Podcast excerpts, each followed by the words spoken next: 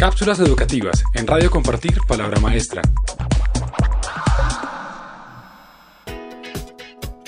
¿Existe capacidad de comprender en Internet?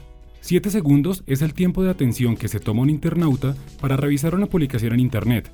Esta situación hace compleja la capacidad de comprender, ya que en tan poco tiempo se puede conocer, pero difícilmente comprender.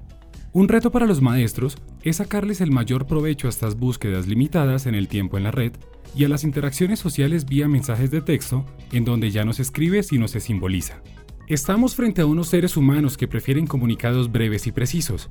Como dice Michael Sears en su libro Pulgarcita, los jóvenes de hoy en día ya no hablan la misma lengua y a este ritmo de crecimiento del uso de nuevas palabras, unas 35.000 entre la edición de un diccionario y otro de la lengua francesa, se puede predecir que nuestros sucesores podrían encontrarse mañana tan separados de nuestra lengua como lo estamos hoy del francés antiguo. Hoy en día, que se ha masificado el uso del celular, el acceso a cualquier lugar a través de las aplicaciones de mapas y el conocimiento a través de la red, los espacios pierden sentido. Un profesor puede estar en contacto con sus estudiantes desde cualquier lugar y responder las inquietudes que a ellos se les presenten donde quiera que estén estos. Es así como hoy en día debemos concebir el aula de clases como un espacio abierto donde la interacción virtual cobra sentido y hace parte de esta. Es por todo lo anterior que las metodologías que utilizan los maestros tienen que cambiar, adaptándose a los nuevos lenguajes y formas de comunicación y al uso de las nuevas tecnologías.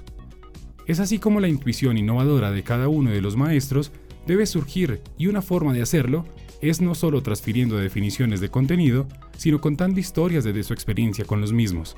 Si quiere conocer metodologías disruptivas con nuevos lenguajes en el aula de clase, ingrese a www.compartirpalabramaestra.org. Cápsulas educativas en Radio Compartir Palabra Maestra.